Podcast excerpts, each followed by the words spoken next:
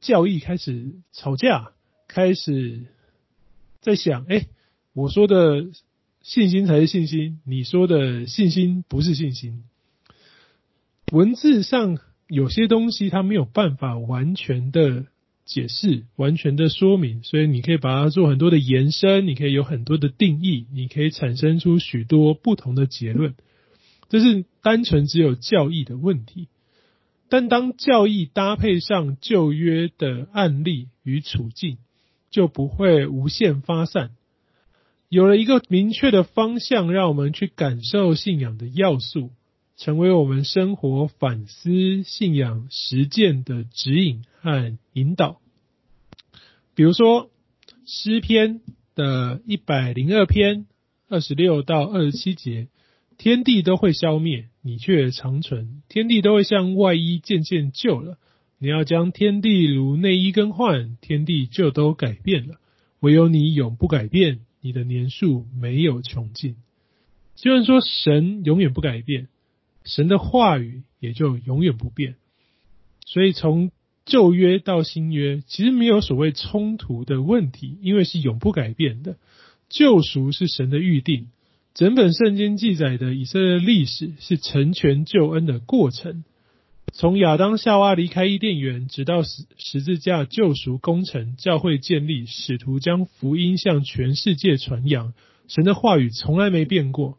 所以旧约跟新约他们的关系不是旧的跟新的，其实是指引跟答案。旧约是路标，是指引，是有血有肉的生活范例；新约就是一切案例绝对正确的答案。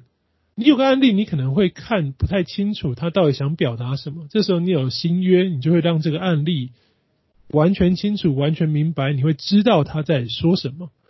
这是我们看旧约要有体认，它是案例，所以要辨别旧约，让我们认识了什么样的神，神的何种面貌。唯一最保险，甚至该说唯一正确的确认方式，就是要看看是否跟新约你所得到的教义跟答案相符吗？若是你这个体悟，你这个感动就是正确的。所以，事实上，新旧约没有所谓的鸿沟，他们是定位不一样。但你放在指引跟答案的立场上来读的时候，你就会明白全备的真理是什么。所以立场是一样的，但现实是读旧约会碰到许多难以理解的状况，要正确的揣摩这个案例，去思考这案例不容易，并且。毕竟这些故事啊、场景啊，是几千年前的中东。你读对、读错、走对方向、走错关方向，关键我们要怎么去想呢？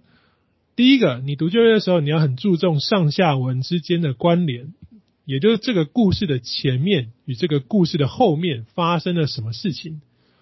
因为古希伯来的文学方法，它很多时候你现在所看这个故事没有写的关键。或者是你读完会产生的问题，它的提示都在前后的故事当中，所以读旧约你需要细细的品味跟思索。第二个是尽可能透过历代圣徒学者的研究去认识当时的背景和风俗，他会告诉你为什么他会这样说，会这样想，你可以真正明白圣经想要表达的情境是什么，合乎旧约那个时代最可能的意义是什么。但是再说，无论你一切的揣推测跟揣摩，甚至历史证据，只要跟新约那个明确答案有所冲突，那肯定是新约对。你一定要相信，肯定是新约对。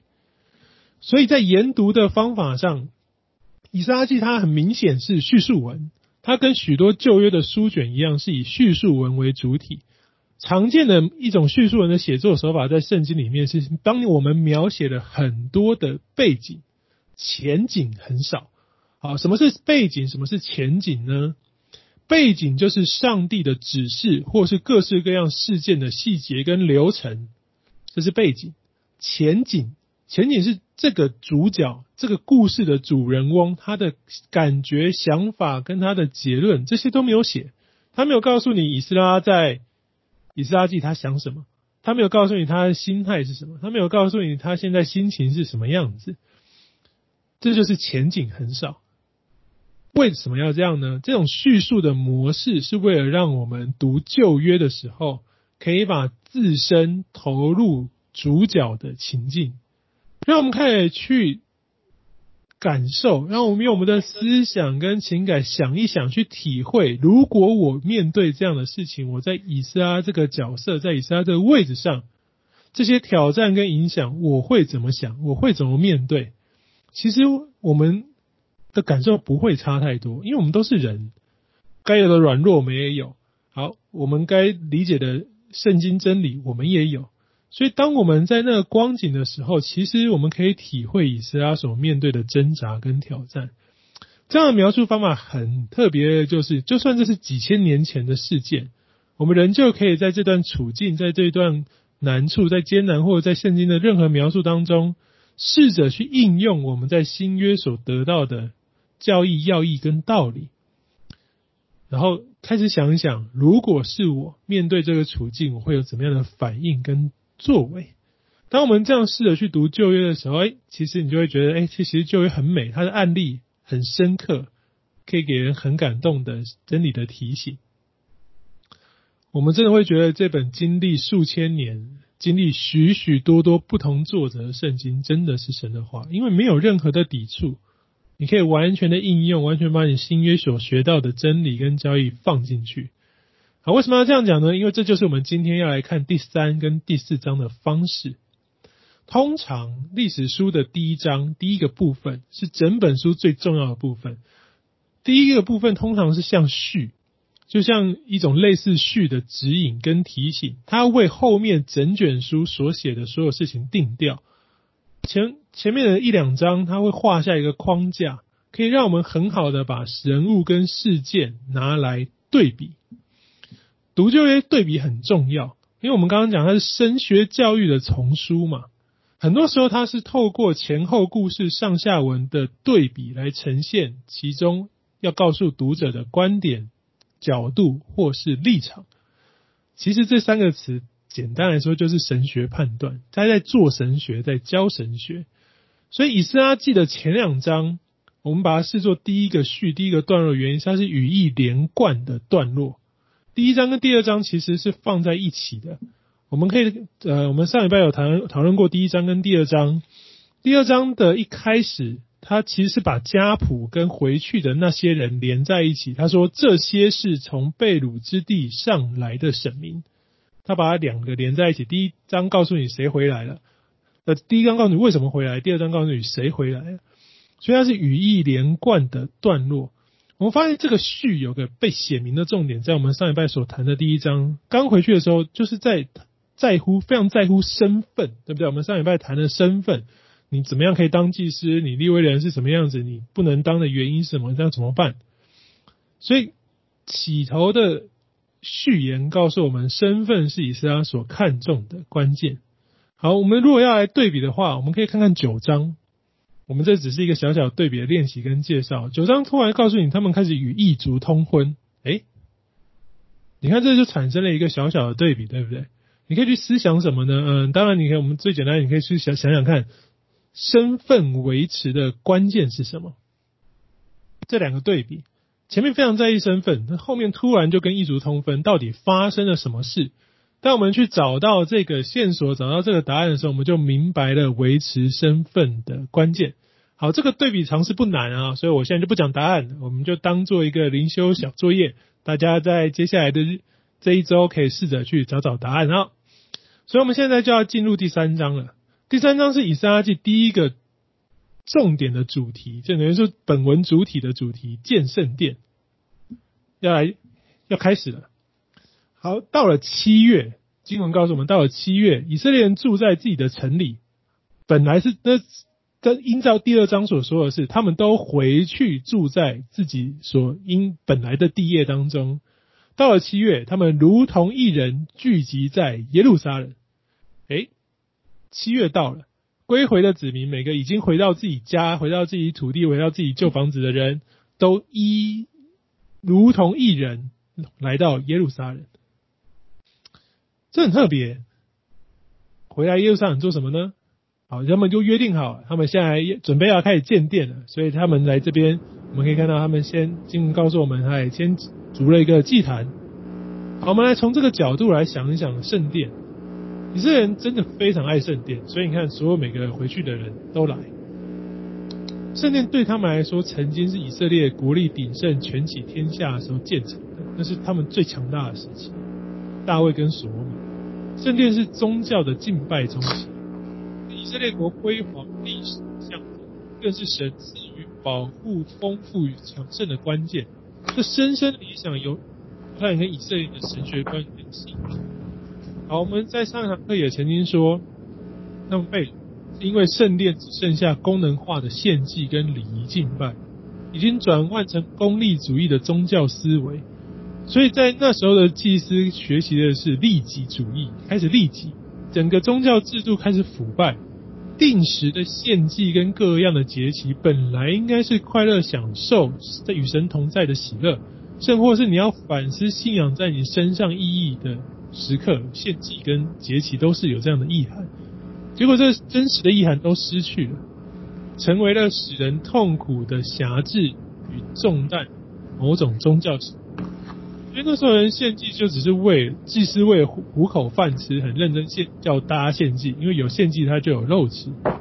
大家献祭就是来我们固定跟神维持这个关系。所以你从过去这个这个观念，我们至少可以看见是一件事情。如果我们今天对教会的认知是一个荣耀的圣殿，它应该是最荣耀、最丰富的强盛的象征。人们来到这里，如果只是追求丰富、强盛、出入平安、身体健康，到今日的教会，如果是抱持这样的目的，从整个旧约我们会看见，这样一个荣耀的、强盛的教会，最终只会带来痛苦，只能让人流眼泪，离命会死亡，充满悲哀跟哭嚎，就被掳了。所以，我们需要从经文当中来仔细思想，现在。被掳归回的以色列人，他们怎么来重新想建殿这件事情？他们之前对圣殿的认知，是我刚刚所说的那一些，结果是被掳了。那现在回来以后呢？他们要重新建殿了，他们怎么来看待圣殿呢？我们要来从现在这段经文重新思想。二章的七十节就是前面我们刚刚说的那一节，大家都回家。然后现在三章一节说，全部在七月回来，如同一人一约好了嘛，才会全部在七月回来。也就是这是联系好的结果，是省长所罗巴伯特别且刻意的选择。为什么是七月？特别挑七月叫大家聚集在耶路撒冷。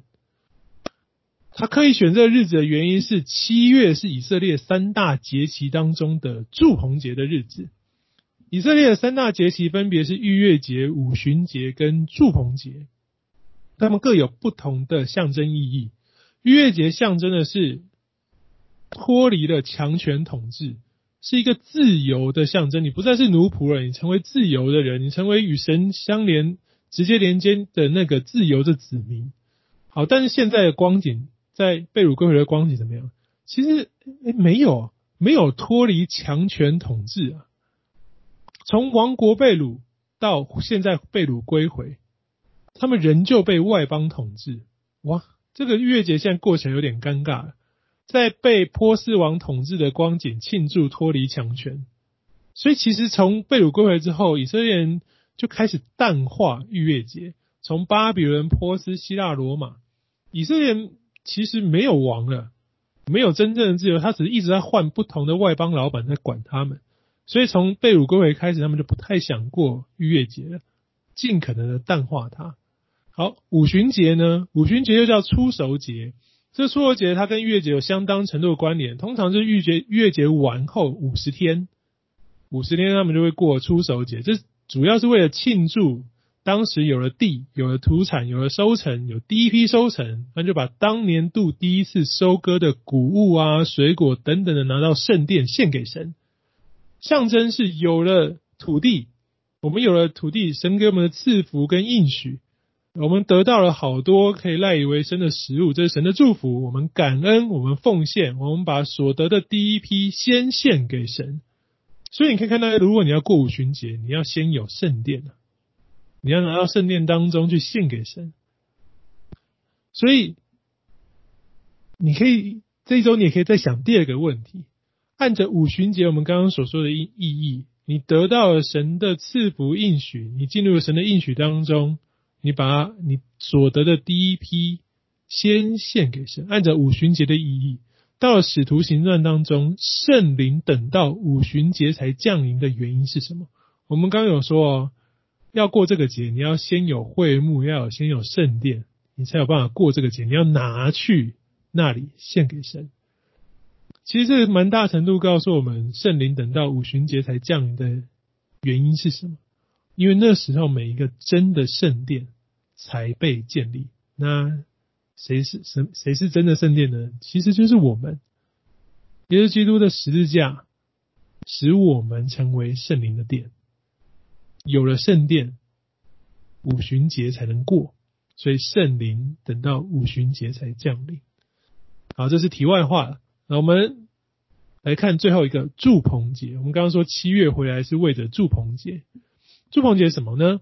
在立位记的二十三章四十三节说，祝棚节的目的是要叫以色列人世世代代知道，耶和华神领以色列人出埃及地的时候，曾使他们住在帐篷里，要纪念这件事情。这是祝棚节的意义。所以以色列人过祝棚节，他就会想起这一段，想起过去的历史，甚至要想起来的是，不只是人们住在帐篷中，上帝他也编织搭立帐篷，就是会幕哦，会幕就是一种帐篷，上帝也编织搭立帐篷，住在人的中间，而且按照旧约那个安营的方式，是住在正中间的啊。神的帐篷，神的会幕在中间，外面才是十二支派的帐篷。所以，当你想到住棚节的时候，你想起过去那些出埃及的光景，你发现神住在帐篷里，然后我们住在神的周围，神住在我们中间。好，这是住棚节最原始要使以色列人记得的事情。接着呢，接着列王记上。第六章到第八章，所门盖圣殿。所罗门盖圣殿的记载跟祝棚节也很有关系。列王记上第六章到第八章告诉我们，所罗门王他是八月把圣殿全部完工的，也就是八月就全部盖好可以用了。可是他什么时候才奉献圣殿呢？他不是九月，也不是十月，也不是十一月。所罗门足足等了一年，到了隔年七月的祝棚节才奉献圣殿，才开始使用。他已经经历过了逾越节、五旬节，但是所罗门选择住棚节献殿，其实就是要把刚刚那个利未记二十三章四十三节的意义，把圣殿连接起来，为的是要把圣殿跟上帝编织搭立帐篷住在人中间这两个意义连接。意思就是说，你现在圣殿，你想想看，住棚节之前我们是用。制作会幕，让神在我们当中。现在只是换成这个荣美的圣殿，让神住在我们当中，是特别要让神住在民中的样貌可以被凸显。然后我们如果有时间，你看列王记上第六章、第八章，从所罗门他不只挑选奉献的时间是祝棚节，以及他献殿的祷告。其实那时候以色列人在建圣殿的时候，他一开始的观念是非常正确的，是接完全接近信仰本质的。圣殿是神的居所，圣殿是神住在以色列人中间的象征。你说，哎，那这样子的想法对吗？这个我们从旧约推导了这样子祝棚节跟圣殿的意义正不正确？哦。旧约太多的经文，我们可以去思想连结，有点发散。我们刚刚说要去核对新约的经文，新约是很明显的答案。我们现在就来看看，跟住棚节最有关系的经文是约翰福音的第一章。约翰福音的第一章是道成了肉身，住在我们中间，充充满满的有恩典有真理。我们也见过他的荣光，正是父独一儿子的荣光。律法是借着摩西颁布的。恩典和真理却是由耶稣基督来的，从来没有人见过上帝，只有在父怀里独一的儿子将他表明出来。这是约翰福音，它跟住棚节的关联是什么呢？道成肉身的“成”这个字，在希腊文它原文最主要的字义就是扎营 （encamp），就是就是搭帐篷扎营的意思。它这个字本身希腊文原文的字义就是住在一顶帐篷里，dwell in a tent，就是就是让你想起神在住在帐篷里，住在我们中间那个话。他把它变成道成了肉身，这个“成”这个字就是祝棚节的用字，所以整个约翰特意就是要让读到的人想起来祝棚节的画面，让人知道耶稣基督的道成肉身。他的方法我们觉得太神奇了，可是他方法其实蛮明显的，就像神以前如何住在会幕当中，神现在就如何道成了肉身。神虽然处在这个世界。但是他与全地又有所区隔，他跟全地的区隔就是那个会幕，现在道成了肉身，所以你可以想象会幕是什么？会幕就有一点像是耶稣基督的肉身，道在里头，然后有与他在世界，可是却与全地有所区隔，所以你可以想象耶稣基督的肉体就是一个在世界随处移动，但却分别为圣，里面有道的帐幕。约翰如此说明耶稣基督的道成肉身，所以我们似乎可以想象，耶稣这个肉体就像一个会幕，然后太初与神同在的道，就如同当年耶和华上帝与以色列人同在的方式，住在这个有人类形体的帐幕当中。歌罗西书保罗也在歌罗西书里面用更浅显易懂的文字诉说这样的意念。因为上帝本性一切的丰盛都有形有体的居住在基督里面居住，至圣之灵一本性一切的丰盛在耶稣的体内居住，然后耶稣真实的跟使徒、跟门徒、跟世人相遇，真实的互动，这是神新约的居所。从一个没有生命的帐篷、圣殿、建筑无机体，转换为一个生命的有机体，一个活生生能主动与万物接触、施行拯救、行走、说话、施行神经，一个全新令人赞叹的居所，一个全新的帐幕。所以，其实我们可以看见，圣殿你新约已经核核对过了，我们就可以相信圣殿其最重要的信仰本质，不论人本怎么去解释。它最重要的信仰本质是与神与人同住，神人神在此相遇的象征，它是象征这件事情，这是圣殿的本质本质。这一层的意义，是我们在上一堂课所说的王国时期才被扭曲成为政治跟权力的来源，然后上帝跟圣殿成了为王背书的存在，所以神就让以色列人被掳了，让圣殿被摧毁。告诉我们，人的心不对，不是真正的认识神，神就不能与人同住，不能与神同与神不能与人同在的。因为神是公义与圣洁，他的忍耐也有其原则。所以让以色列人被掳，借由被掳，让以色列人价值观中那个神等于土地、神等于荣耀的观念给移除，就把它掳掉了。所以这一次回来，他们已经明白了这件事情，被掳归回的所巴伯。祭司与立位人刻意约定好，要在祝棚节来开始重建圣殿。上一次是建完了，在祝棚节献殿，这一次是要在祝棚节开始建造重建圣殿。让人在建的时候，你就要有一个对的心态，让人重新想起一件事情：是圣殿不是上帝需要，不是上帝需要一个家，我们建给他。而是我们建这个殿，是建造圣殿，邀请神来住在我们当中。是我们需要神，我们需要神与我们同在，所以我们建了圣殿，让神可以与我们同住。这是建殿的心态。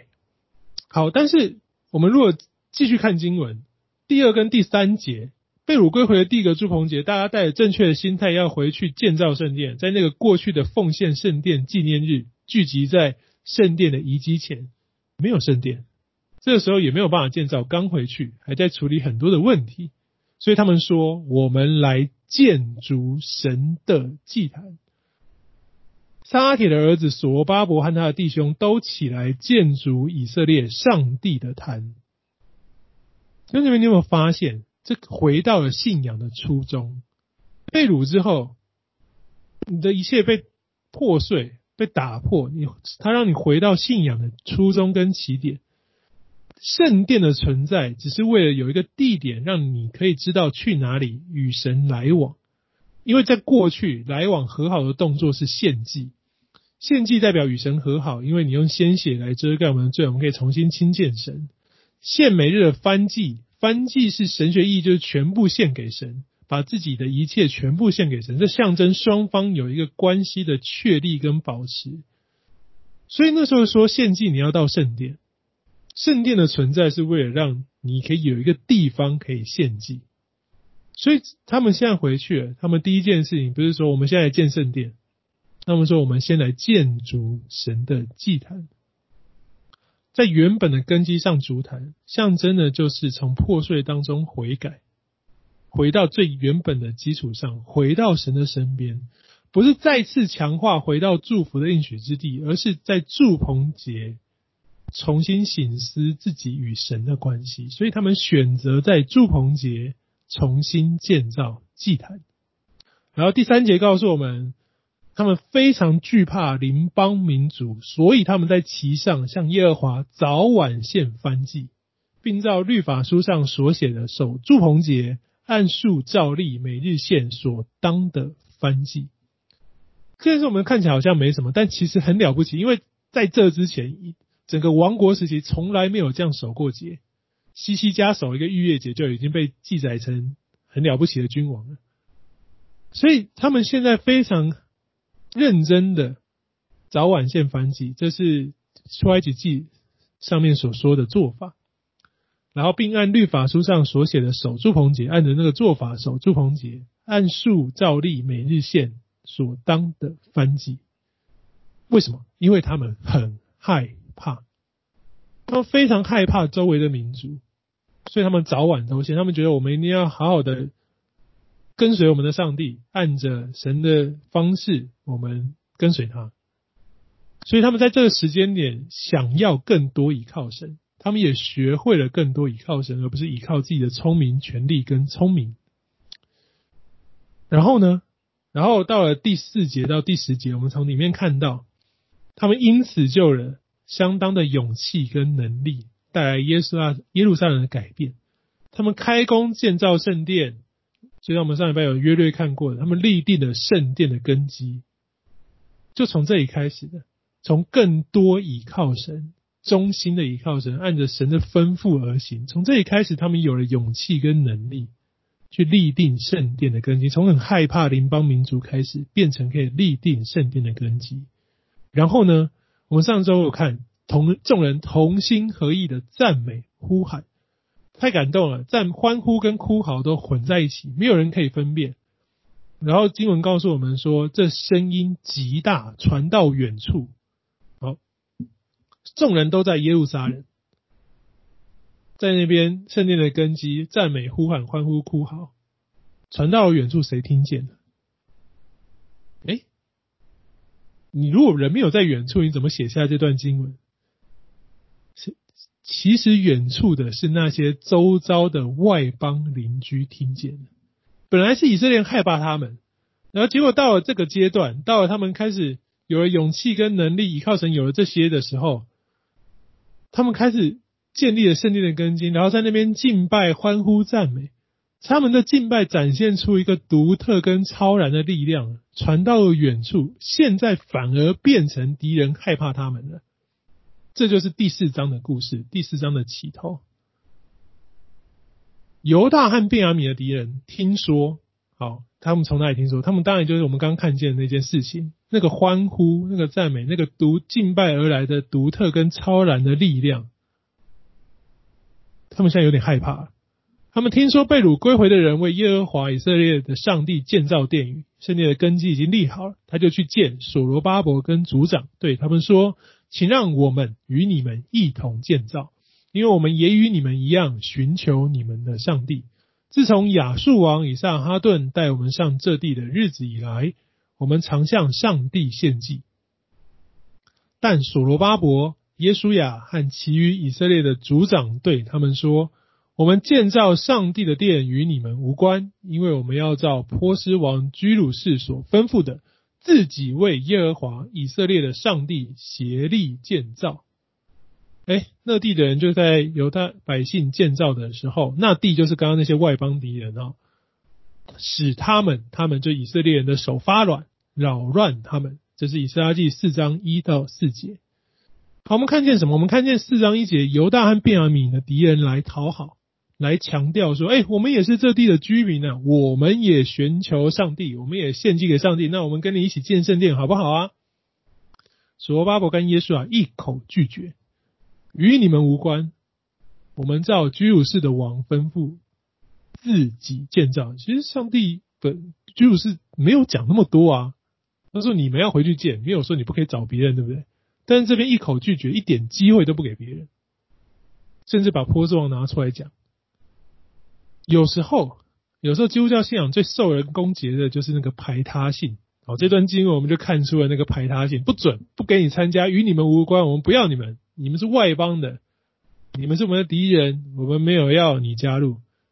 这通常讲到这里，我们会觉得啊，我们就会说，就旧约嘛，旧约旧约没有福音，没有啊，旧约怎么会没有福音呢？我们刚刚说它是指引跟答案的关系，旧约一定有福音。我们在上一堂课也说，哎，波斯王让他们回去，这使得他们知道上帝是万国万邦的神，是跟已经开始有一点万民的概念了。啊，怎么现在有人来加入？你现在回去，他比你早，他也不是早，他你被掳走的时候他在那里，你回去的时候，他现在我们来示好，来加入，来认识，我们来一起与圣与你一起同建圣殿，完全不给他们机会。你说啊，旧约嘛，没有福音，自然你无法加入。可是好，我们就来看旧约有没有这些例子。第一次进应许地出埃及的时候。那一次还整这块还是全都是迦南的，本来不是他们的。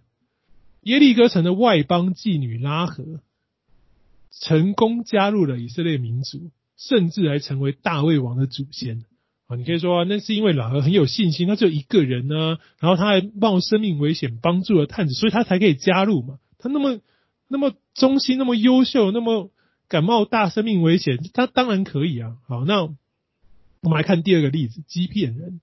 基遍人在第九章，约书亚记第九章，他骗了约书亚，他是用骗的哦。他说：“我我们是从远处而来的人，我们其实不是你要灭的民族。那个你不要搞错，我们是外地来的，路过。那你不要杀我，我们跟你签合约，我们和平条约签一下好不好？”哦，那以色列人说：“哦，对对对，上帝只有叫我们歼灭迦南地的人，你不是，那我们就跟你签合约。”结果被发现是说谎骗人的，啊，约书亚把他们就叫来。也不是合约取消，哎，没有说你用骗的，所以之前立的约不算，我们把你杀光，没有，反而是跟他有些对谈，确认你的身份，你到底是不是这里的人？他说是，好，那我现在就给你开始负责会幕的一些杂役，你就去劈柴挑水。好，弟兄姊妹，或许你觉得在神的殿中劈柴挑水是苦役，是惩罚，也是，但其实这个惩罚没有我们想象的那么糟糕，哎。以色列十二支派，除了立位之外的支派，是想去劈柴挑水都不行的。所以你仔细想想，欺骗人虽然辛苦，虽然负责的是比较劳力苦苦力的差事，可是他却直接在神的保护之下。甚至这一次盖圣殿，不是以色列人同意，也不是以色列人想要，是居鲁士王要求且允许盖的。外邦人，外邦王。要你盖圣殿，你听他的。好，那现在为什么所罗巴伯跟耶书亚不让周遭那些被迫搬迁到犹大与撒玛利亚的邻国人有机会参与或是加入属神的群体呢？我们前面看的这三个例子，都是外邦人啊，他都参与在群体里面，甚至波斯王还是圣殿的重建圣殿的主导者。结果你们这件事情不是只看身份。加入神的群体有一个绝对的条件，从过去到今日都一样。保罗在使徒行传的十七章三十节说：“世人蒙昧蒙昧无知的时候，上帝并不追究；如今去吩咐各处的人都要悔改。”这是意思是什么？就是你必须知道你的现状是不对的。你之前蒙昧无知啊，不对，上帝不追究，没有问题。如今，如今就是从这个转折点开始，你要悔改，你必须真诚的、真实的下定决心去转换阵营嘛。这是旧约的悔改，也是新约的悔改啊。喇合发冒生命的危险，决心救走探子，他是真诚出于心里面真实的下定决心，我就是拼了，我要转换阵营。基遍人呢？基遍人他非常诚实的回诚实的回应约书亚的询问。他被发现说谎以后，他诚实的回答说：“对，我说谎了，我说谎是因为我心里很害怕，所以我说谎。因为你们的上帝太强，你们太强，我很怕，所以我不知道该怎么做，我骗你们。”最后一句，他对约书亚说：“那现在看呐，我们在你手中，约书亚，你看怎样待我们是好的，是对的，你就这样做吧。”诚实的回应，然后完全。还是要加入啊？那就算你要怎么带我们，我们都可以接受，就让我们加入。真诚的、真心的下定决心要转换阵营。好，我们回来看被掳归回时期的这群敌人呢，其实他们是用谎言来洽询来加入的。好，哪一句是谎言呢？心里有没有寻求神？这没有办法确认啊，没有人可以证实你心里面想什么，谁知道？可是他们用来证明自己是寻求上帝说法的，是这样说的：自从亚述王以撒哈顿带我们上这地的日子以来，我们常向上帝献祭。好，弟兄姊妹，你可以想一想这句话哪里有破绽？平常实体的课程，我现在就开始点人来问，可是现在有线上有点难，所以你心里想想哈。那如果你想到，你很想跟大家分享，你也可以把麦克风打开。你想想，哎，奇怪，这句话为什么我刚刚说他们是谎言呢？这句话有一个极大极大的破绽在哪里？为什么从这一句可以知道他们并不是真实、真诚的下定决心要转换阵营加入？为什么是骗人的？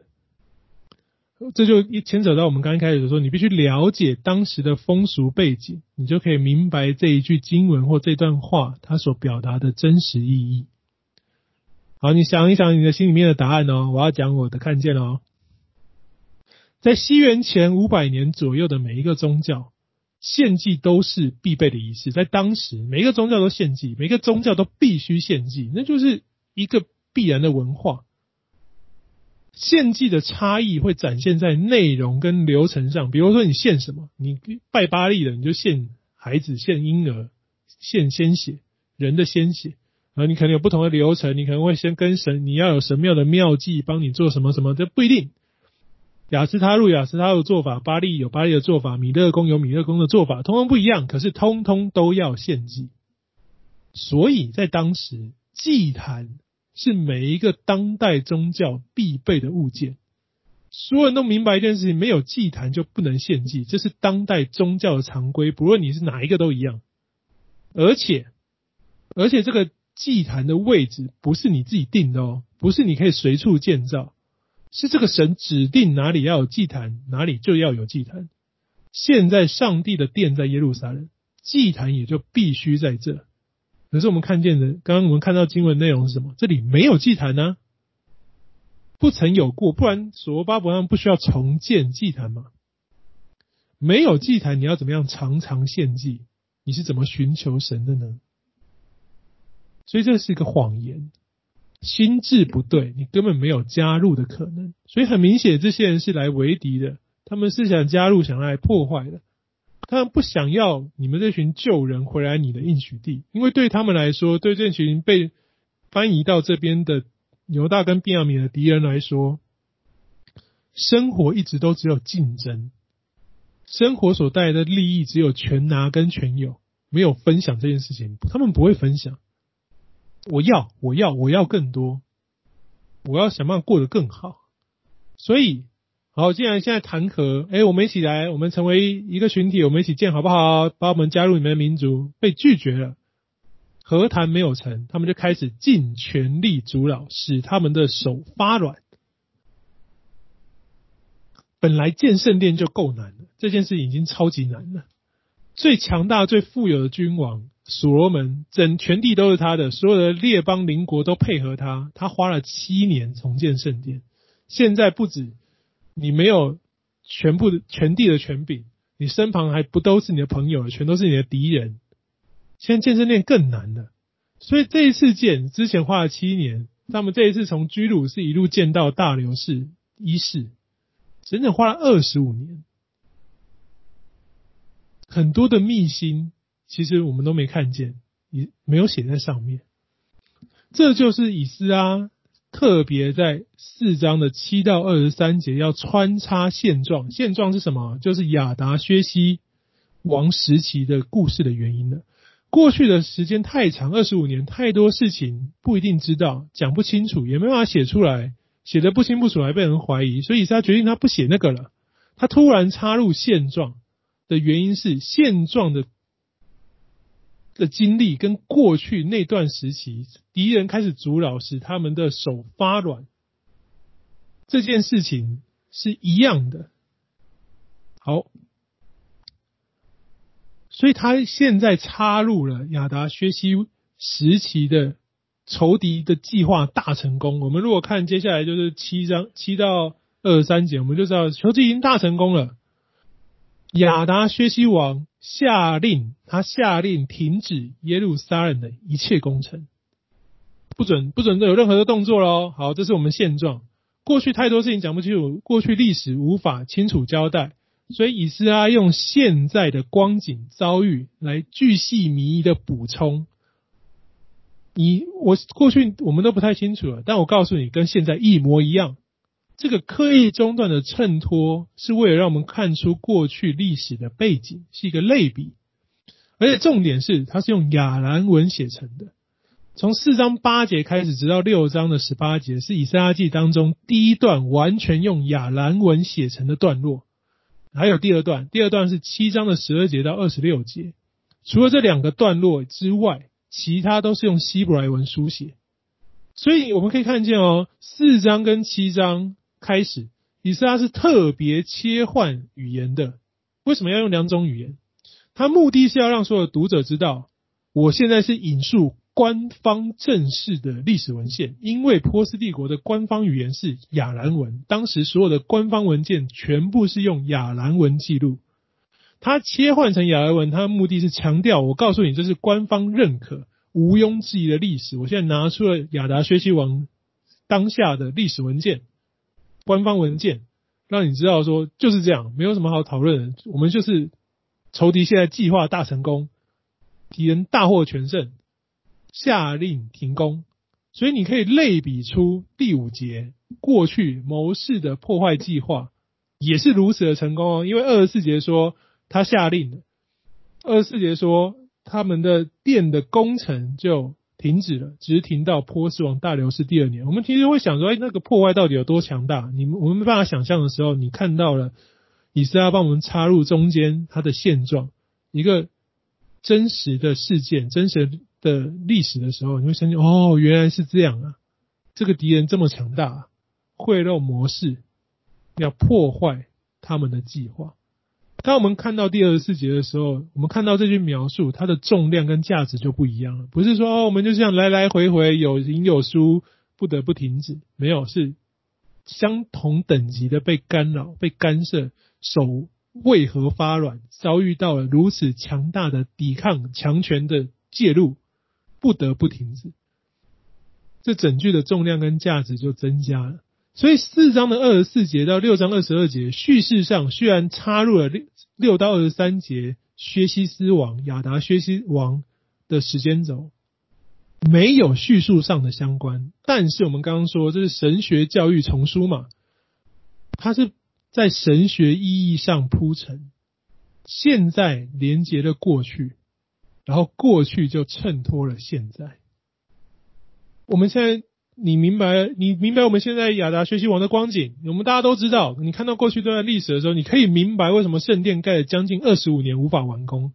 不是过往的祖先没有热忱决心，他们超有诶、欸，献祭明志，甚至像出埃及记的时候，像早晚献守节期，而且更敏锐的阻止了敌人的渗透跟搅乱，但是仍旧被阻止。亚达薛西王年间，圣殿早已完成。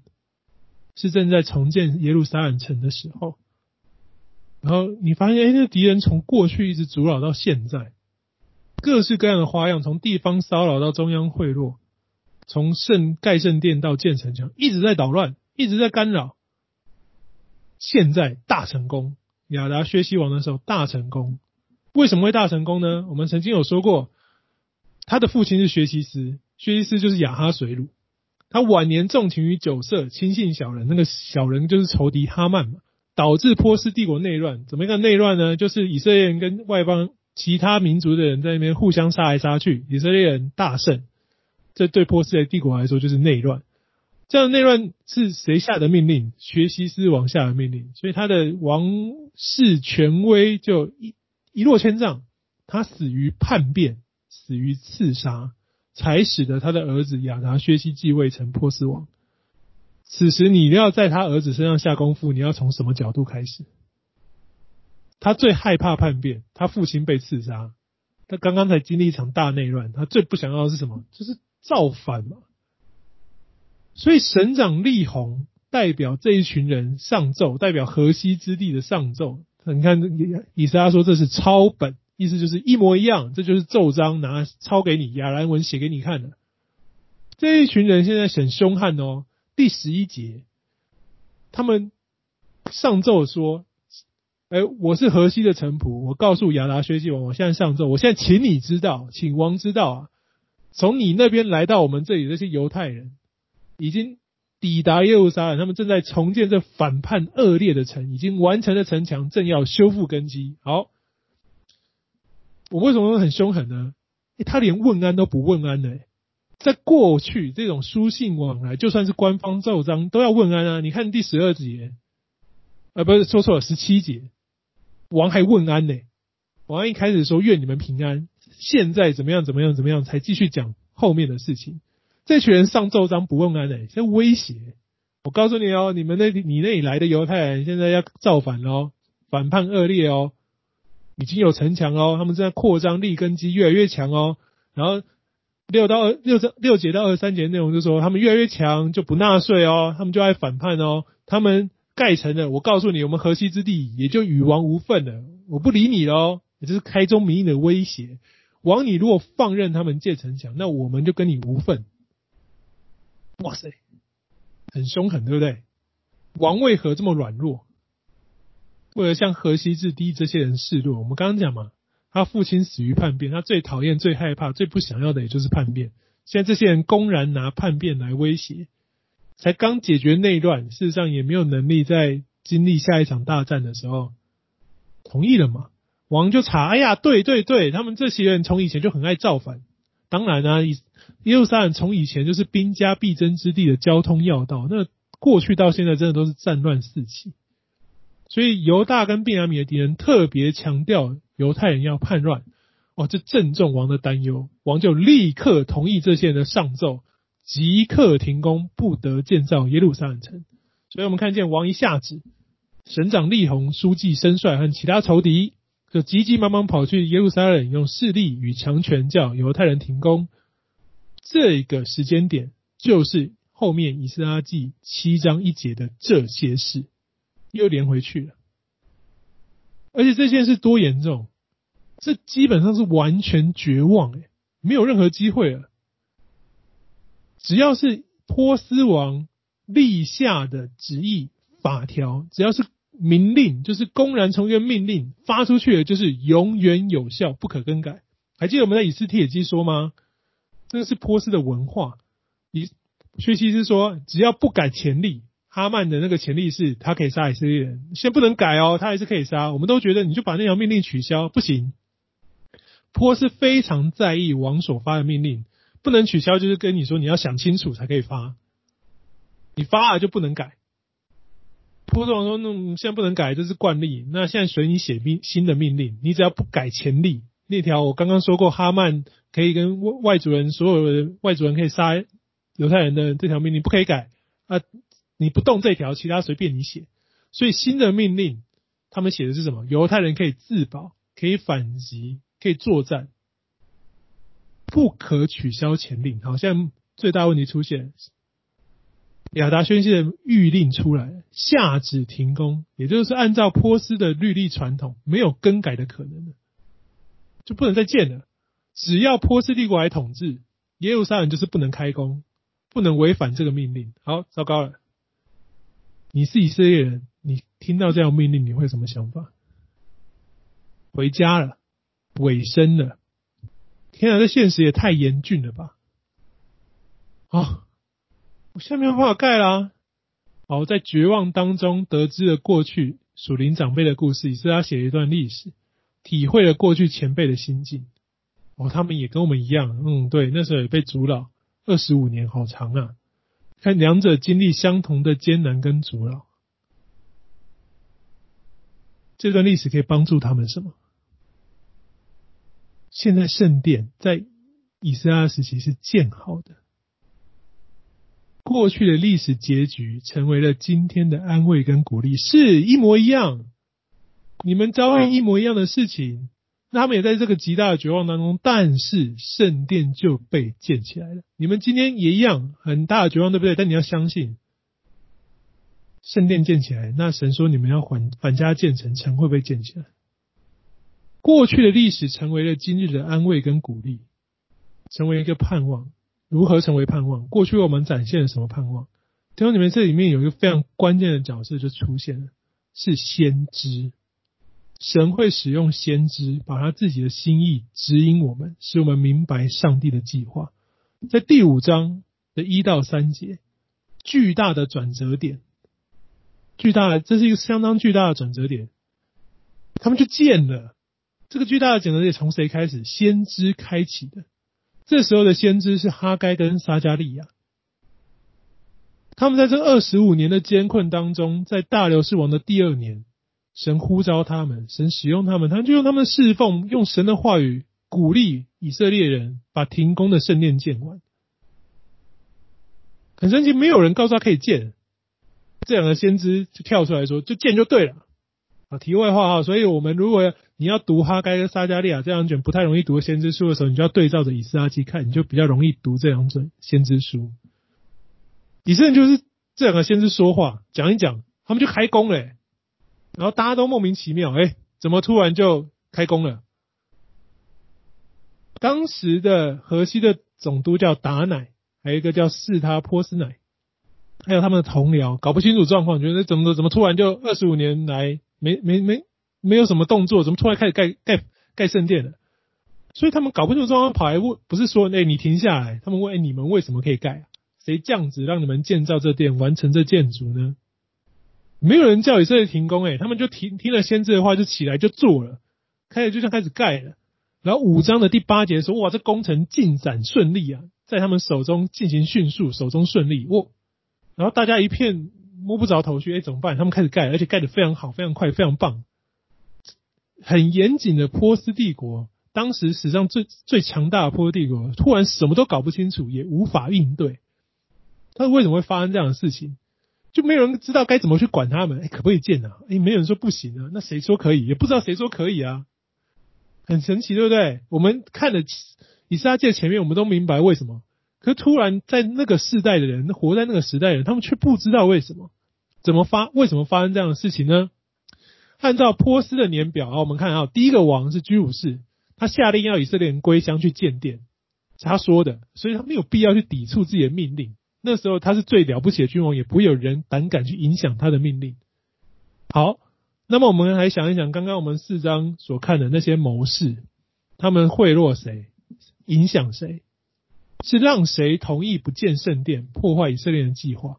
我们那从居鲁士到大流士没别人，然后三个王，就是居鲁士的儿子冈比西斯，他完全不想管是犹太人重新工作，所以他完全名字没有在圣经上面。他的目标，我们上次前最早的概论有说过，就只有打下埃及，建立他自己伟大的名声。结果他没打赢，没打赢，我们说他就使得波斯帝国的声威大跌，国内动荡。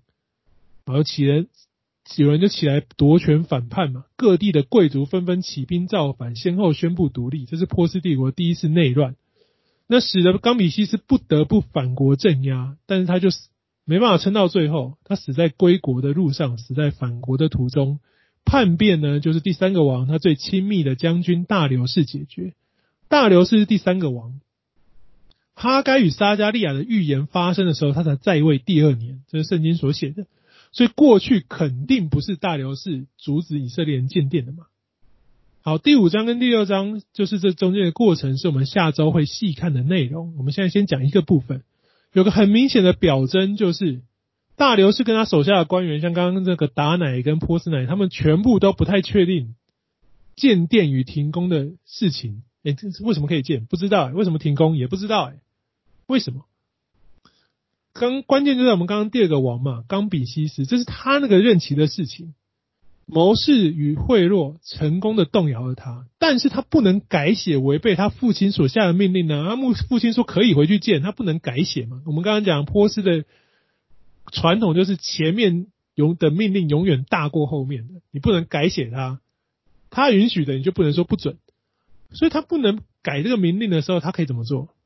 他只能允许敌人在不违反前令的情况下，就像我们刚刚从学习师哈曼的例子看到的，不违反前令，那你前后面可以去弄一些其他的事情去抵挡这个命令，没有问题，只要你不违反它就好。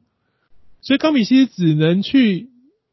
在不违反前令的情况下干扰啊拖延，允许他们干扰拖延，然后他必须低调模糊掉这件事情，不能让所有人知道说，哎呀，居鲁士曾经有明令，他们可以回去见。以后大家一概问，就说不知道、不清楚、不明白，不能让太多人知道整个被掳归回的前因后果。好，模糊了，就只有有限几个人知道事实。结果冈比西斯在怎么兵荒马乱中战死，没有回国。国内又接连发生叛乱跟战争，一团混乱。等到大大流士重新掌控一切的时候，这些过去大概就有点像今天 CIA 那种看不见的机密档案，没人搞得清楚状况啊。在一堆人糊里糊涂的情况下，谁明白？只有上帝明白一切。他的时间到了，他就起誓，他就兴起他的先知，带领他们的子民用信心和顺服前行。先知有什么立场说？没有，他就说上帝告诉我，现在就开始建。你要别的证据？没有，上帝这样说，给你很多预言，给你很多意象，这就是上帝的心意。你信不信？信你就做，这就是信心跟顺服。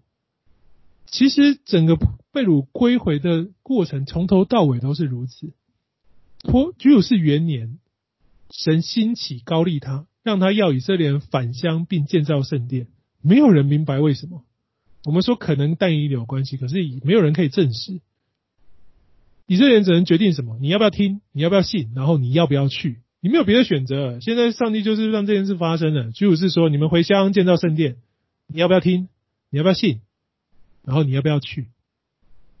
弟兄姐妹，神使用人，使用一切，就算人还不认识他，甚至你对他有错误的认识，你想错神，你不明白他任何作为的时刻。其实都不不怎么重要，神按着他的全知全能行事。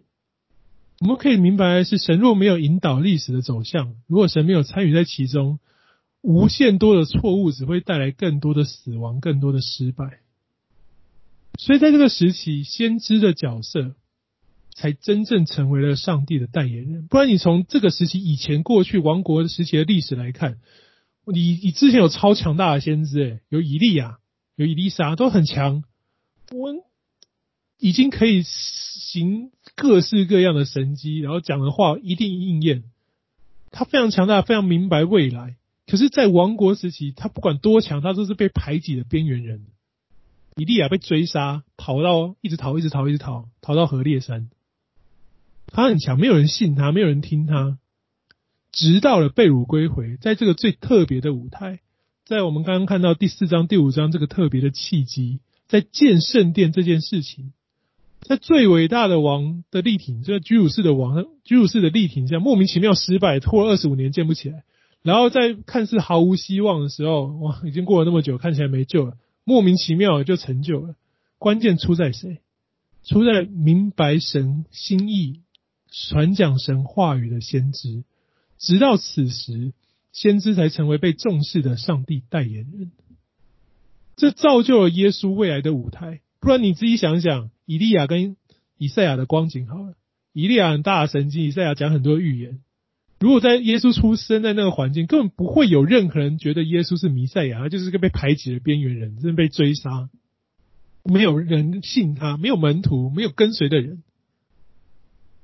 所以，我们从以撒记回来看这所有的事情，以色列人似乎在这个过程当中学对了一些事情，学会了一点真理。哦，他们明白要把信仰与王权脱钩，他们明白圣殿是神在我们当中的象征，信仰要从政治回到纯然的宗教，这是对的。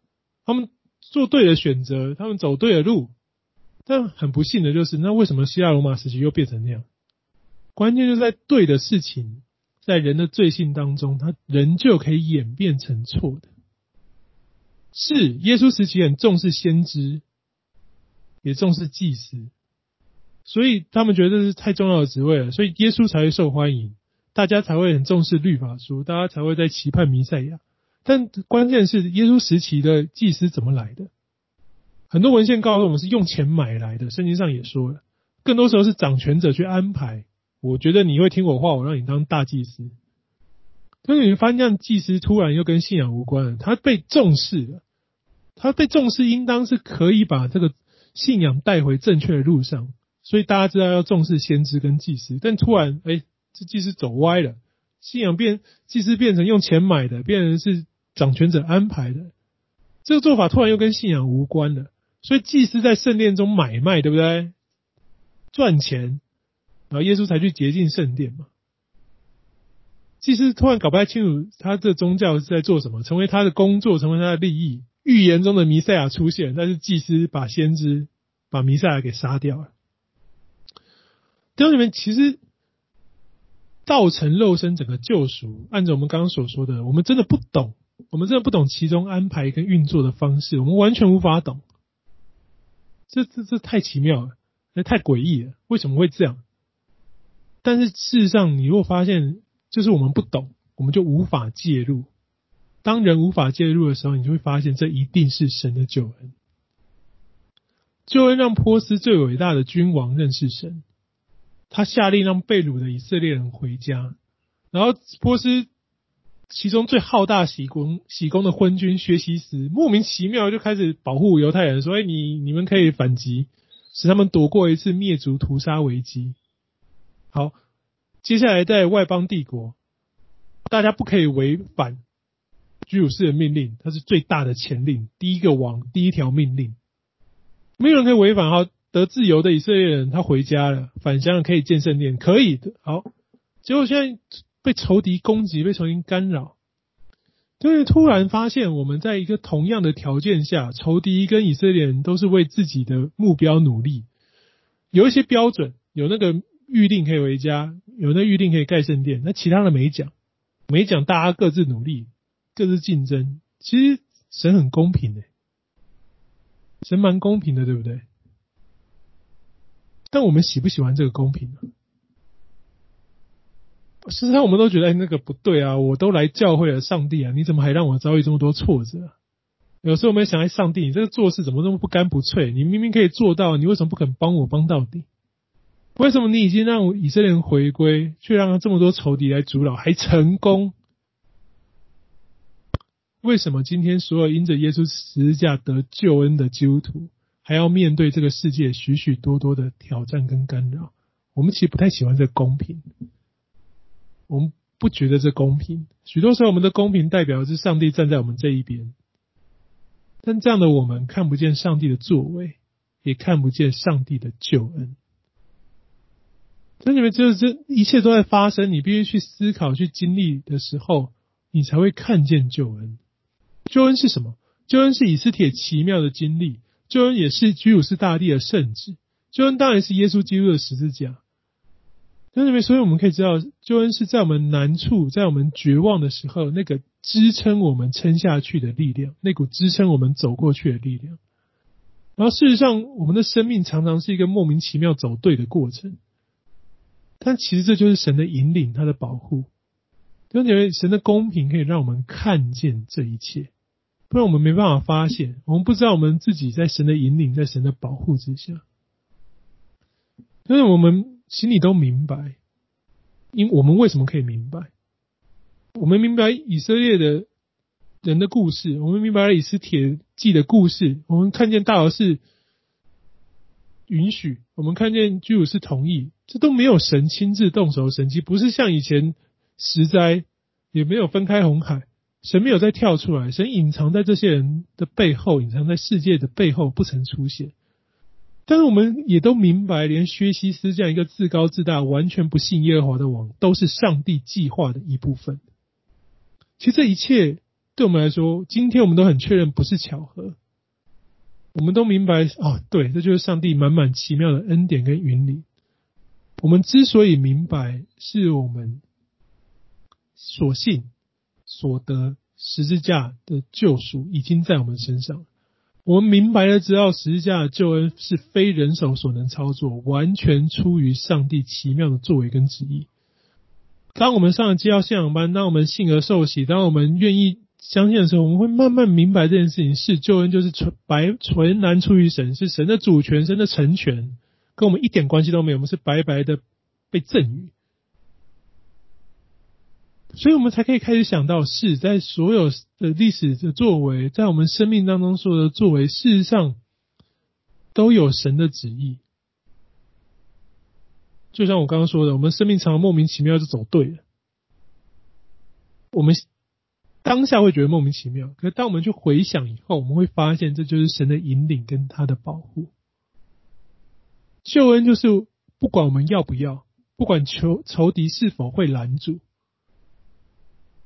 神的保护跟拯救都一定会来到这世界，救恩已经来了，而且是白白的赐给每一个相信的人，而且一定产生果效，这是我们所经历的。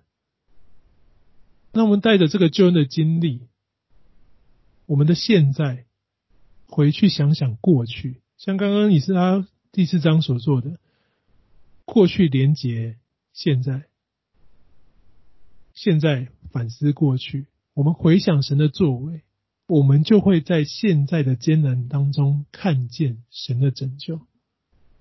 我们会因着这个回想得着信心，因为神做过，神已做过，而且神已成就。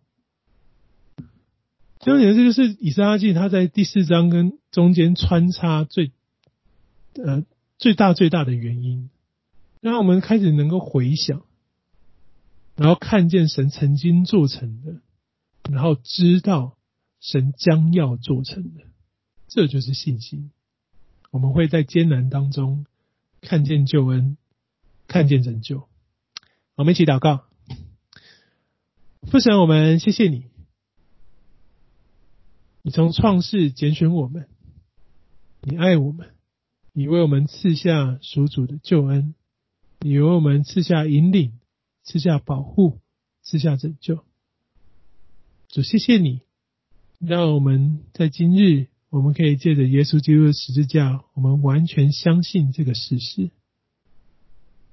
我们也知道，当我们凭着这样的信心来看我们生命旅程的时候，主，我们会不断的、不断的发现你在我们生命当中那每一刻的作为，